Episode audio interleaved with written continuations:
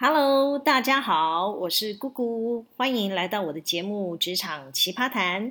今天要来谈时事题哦，呃，其实是时事所衍生的题目——谈判布局。哎，讲这个题目呢，是看到红海的郭董呢，真的买下了 BNT 疫苗，捐给我们的政府，并且也完成了合约签署，疫苗最快九月底就可以进来台湾。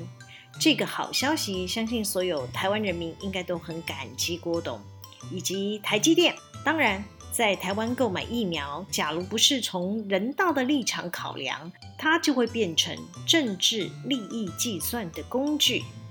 面对只考量政党利益、机关算尽的政府，采购过程艰巨险阻，确实需要步步为营，因为这本来就牵涉金钱、权力交易。还好有郭董及台积电坚强团队，以人民福祉优先。即便我们的政府官员为了抢功劳，忙着开记者会收割光芒，大家都火眼金睛来着。好啦，那些官员说了什么，做了什么，有没有卡关，人民都心知肚明。我也要利用这个节目的机会呢，公开感谢郭董的永龄基金会，谢谢台积电，你们的善行义举造福了所有的台湾人民。人民都会记得。好了，要进入我们今天的主题，来讲讲职场常见的谈判布局。在职场呢，都会遇到大大小小的谈判，大到企业并购要谈判，小到人员资遣也要谈判。但要谈得顺利，谈到捍卫自身权益，布局真的很重要。而且啊，绝不是一个人的布局。是要一群有专业团队来布局，贡献智慧，共同进行，才能方方面面掌握各个领域的身处环境，并能适时的提出适宜的对策应应，才能朝成局的方向前进。没有布好局或是布了局，却有一群猪队友专门来坏事，会是什么下场呢？哈哈，当然是破局啦！就好比环南市场那个刺客立委，这个故事已经被报道很多了，在此呢，我就不多说啦。一个成功的布局是要有执行步骤的，并且随时观察外在的环境变化，调整策略应应。就如郭董与台积电捐赠的疫苗案，郭董不是在脸书警告媒体，不要乱报道未经证实的消息，避免买疫苗破局。这就是审时度势。为了成局，过程可能心酸委屈，都要打落牙齿或血吞，不然就等着被对手宰杀了。我来分享一个职场普遍的采购谈判。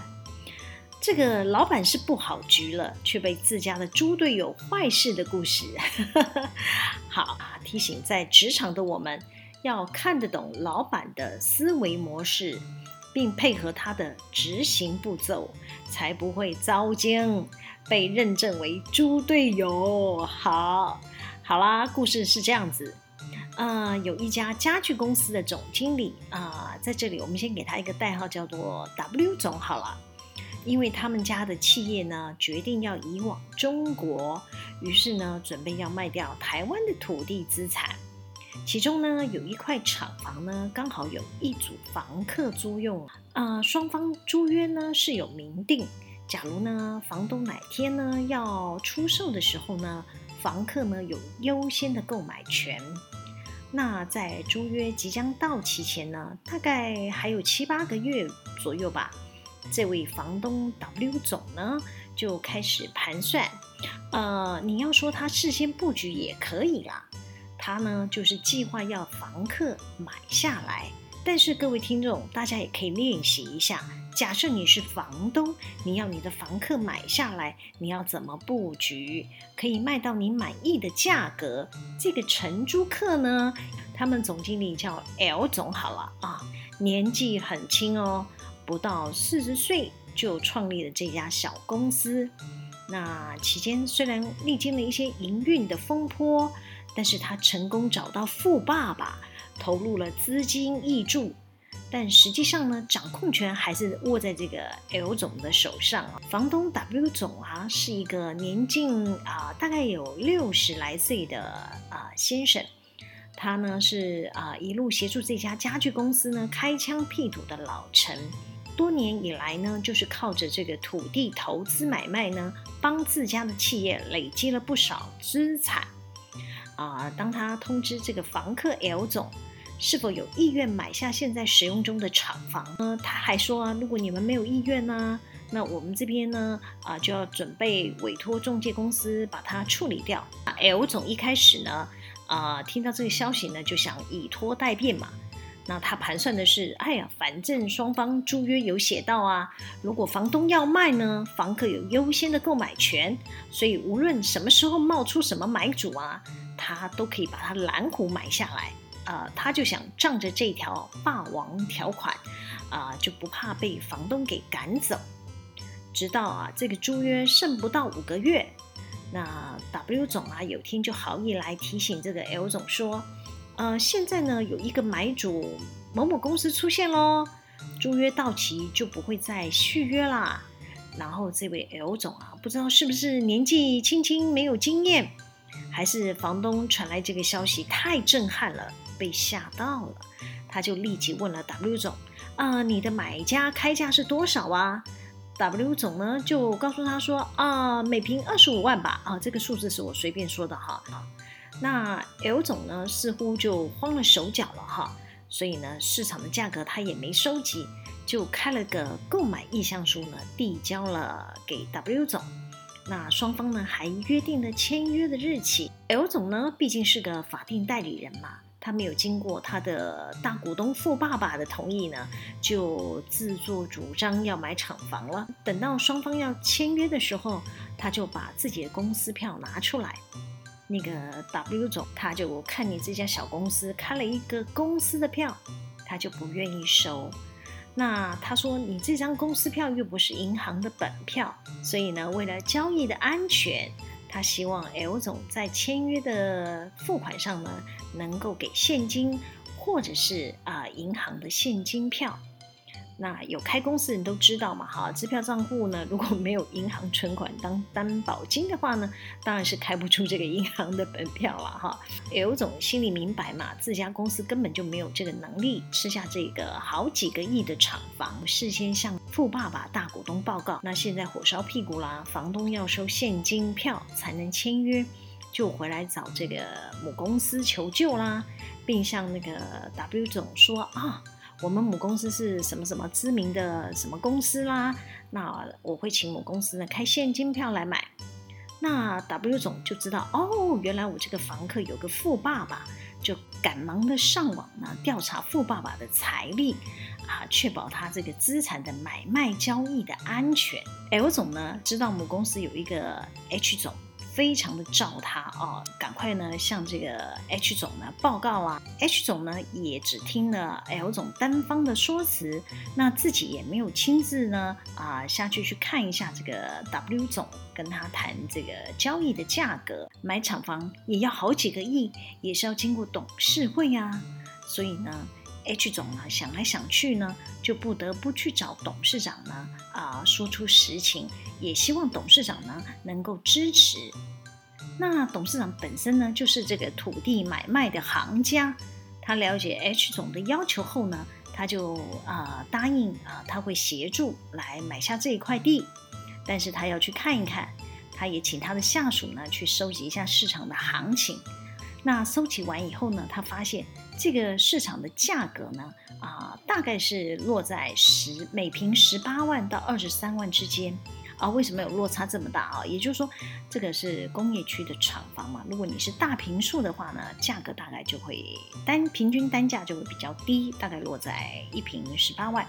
那如果你是啊小平数的话呢，单价就会比较高，好，每平大概就会落在二十一到二十三万。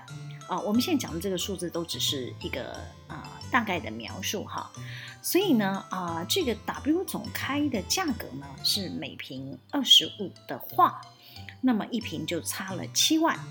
那如果以一千平的土地来看的话呢，就会差到七千万。好，这个董事长呢是本来就是在商言商的人嘛，当然是希望以最低的价格取得。于是呢，他就展开他的购地布局。他盘算着啊、假若呢每平高于二十一万买下，再向 L 总收取租金，这场地的土地投报率就太低，不符合投资的效益，会被董事会挑战，势必要涨租金，至少得高于银行借款利率才划得来吧？呃，不错，有站在股东权益上去考量。但是呢，涨租金也会冲击到 L 总的公司获利，最终呢，对母公司合并营收也不见得会好看。所以呢，这个买卖案呢，似乎不是最好的解决问题方式。因此呢，这个母公司的董事长啊，就一边安排他的下属呢，跟这个房东 W 总呢，展开购地的这个议价，并放出消息说。哎，你开的价太高了哈！如果房东你不想降价的话呢，那么我们可能就不买了，准备要搬家之类的啊。那就是营造买家呢，不是只有一个选项而已啊。那另一方面呢，母公司董事长也提醒了 L 总啊，哎，你们也要有搬家的心理准备哈。假设买卖谈不成了呢，那你你如果能够找到其他的厂区用地。或者是用比较便宜合理的租金价格啊、对这一家 L 总公司的这个管销费用也可以降低，对他们长期的发展其实是有利的。那故事走到这里，听起来都还蛮正常合理的，但是就是有猪队友沉不住气，开始担心董事长是不是不挺他们了？那他们该怎么办呢？首先啊，那个 L 总啊，接到母公司的讯息呢，就开始啊自乱阵脚。他完全没有想到，这是董事长不好的进可攻退可守的购地布局。他只要配合演出就可以了。但他接到母公司的通知，他可能要为搬家做准备时呢，L 总完全不能接受。他只考虑到，他不想大费周章重新建置厂房，打乱他的生产运作，就会更焦急，急着要求见董事长，希望呢取得董事长的承诺，能帮他直接买下这间厂房。那 L 总呢，甚至说，我宁可给你涨租金啊，也没有关系，我就是非要留在原地不可。那这个 L 总虽然有等到董事长的承诺了，但是他还不放心啊，他又一直去 push 挺他的这个 H 总，再去帮他游说董事长，希望呢母公司呢就不要浪费时间跟房东在面谈价格，直接就照房东的意思签约了哈，不然就会被其他的买家抢走啦。那 H 总呢就跑来卢这个董事长啊，说啊这个地区呢地价呢看起来是会继续涨上去啊，呃现在呢就是怕有其他的买家会出更高价来抢哈，希望董事长呢事不宜迟啊，赶紧出手买下来啊，买到就是赚到啦，布拉布拉布拉，哈哈，各位听众，你如果是房东 W 总。你知道你的房客只剩下不到几个月的租期，假如没有看到他准备要搬走，那么就是真心实意要留下来喽。你还会降价出售吗？答案再明显不过了吧？傻瓜才会降价呢。房东 W 总呢？啊，只要时不时丢出来啊，有买主又要来看厂房喽，就可以把这个 L 总还有这个 H 总搞到心神不宁。至于是不是真的有买主出现呢？这已经不是重点了。只要玩心理战，就可以把对手搞到自乱阵脚。即便母公司派出多厉害的谈判高手都没有用，都被 W 总不软不硬的打回来。